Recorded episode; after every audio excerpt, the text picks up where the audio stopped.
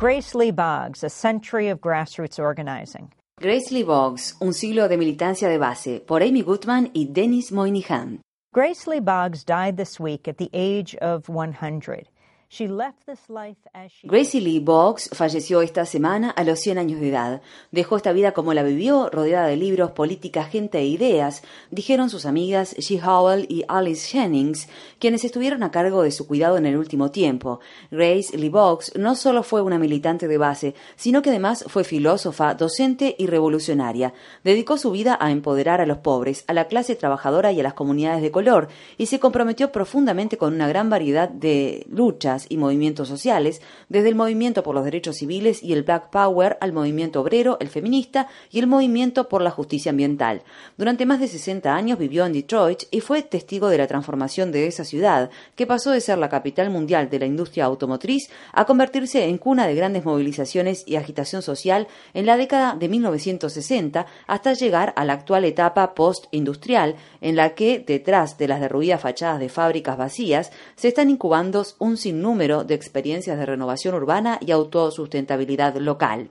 Grace Lee Boggs told a group of undergraduates in the film about her life. En la película sobre su vida, American Revolutionary, The Evolution of Grace Lee Boggs, revolucionaria estadounidense, la evolución de Grace Lee Boggs en español, Grace le dice a un grupo de estudiantes universitarios, You don't choose the times. uno no elige la época en la que le toca vivir, pero sí elige quién quiere ser.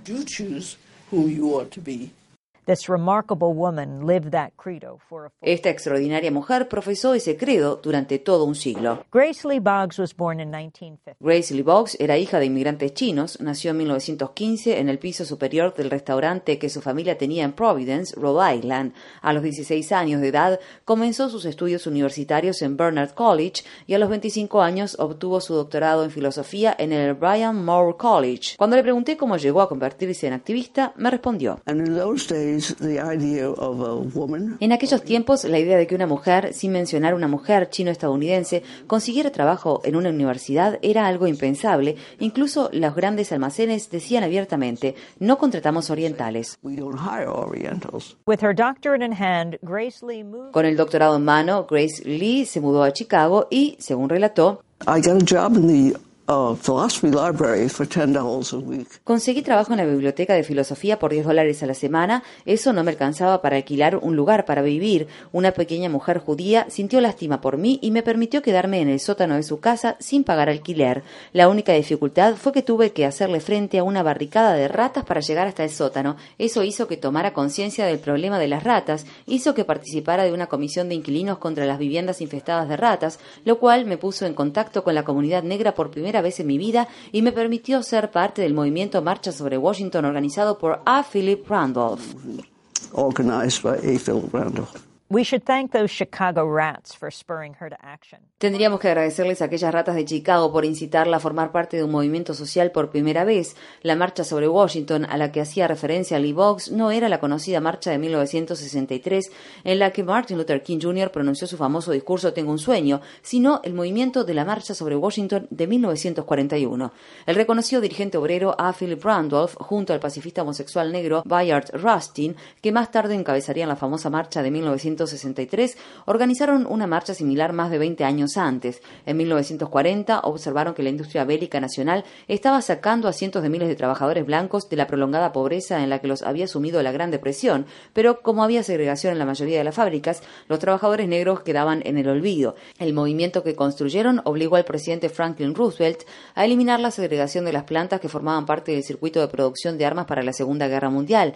Ello contribuyó a impulsar el gran movimiento migratorio de afroestadounidenses provenientes de estados del sur, donde las leyes de Jim Crow imponían la segregación hacia las ciudades industriales del norte. Grace Lee married, but not the first man who proposed to her. Grace Lee se casó, pero no con el primer hombre que se le propuso. Fue el africano Wayne Rumach, que conoció a Grace en 1945 mientras estudiaba en Estados Unidos, quien le propuso matrimonio por primera vez. Tras su retorno a África, Nkrumah se convertiría en el primer presidente de Ghana. Respecto a su proposición, Grace dijo, me tomó completamente por sorpresa, le dije que no porque no podía imaginarme a mí misma públicamente activa en un país del que ignoraba totalmente su historia, su geografía y su cultura. Nkrumah dijo más tarde, si Grace se hubiera casado conmigo, habríamos cambiado a toda África. Instead, Grace Lee Boggs changed America. Ultimately, she would marry auto workers. En lugar de eso, transformó a Estados Unidos. Grace Lee Boggs se casó finalmente con el trabajador de la industria automotriz Jimmy Boggs. Juntos conformaron un equipo de una lucidez intelectual y una capacidad de organización militante que se convirtió en leyenda en Detroit. Jimmy came out of the deep south. Jimmy venía del sur profundo, tenía la forma de pensar de la era agrícola, luego vino, trabajó en una fábrica y adquirió también la mirada de la era industrial. Detroit, which Detroit, que fue alguna vez símbolo de los milagros de la industrialización y se convirtió luego en símbolo de la devastación de la desindustrialización, es actualmente el símbolo de un nuevo tipo de sociedad, de gente que cultiva sus propios alimentos, de gente que prueba caminos y ayuda a los demás, de gente que empieza a pensar que se trata no tanto de conseguir trabajo y aumentar nuestro propio patrimonio, sino de que dependemos los unos de los otros. Es otro mundo en el que estamos construyendo aquí en Detroit. And advancing our own fortunes, but how we depend on each other. I mean, it's another world that we're creating here in Detroit.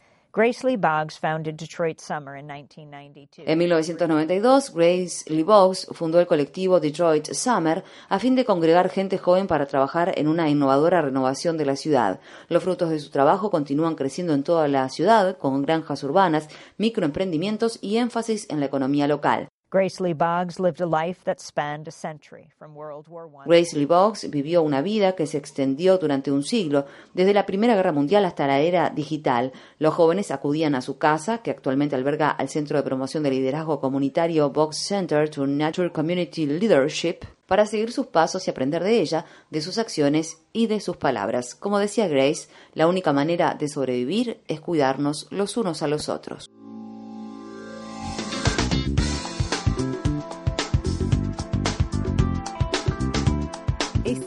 Democracy Now! en español, el informativo independiente de Guerra y Paz, cumple 10 años de transmisión. Únete a la celebración y envíanos a través de las redes sociales un autorretrato desde la región donde escuchas nuestro programa. O si eres una estación que transmite nuestra programación, envíanos una foto de tu radio. Promocionaremos las imágenes a través de nuestro programa de televisión y de las redes sociales. Visita nuestra página web democracynow.org/es y entérate.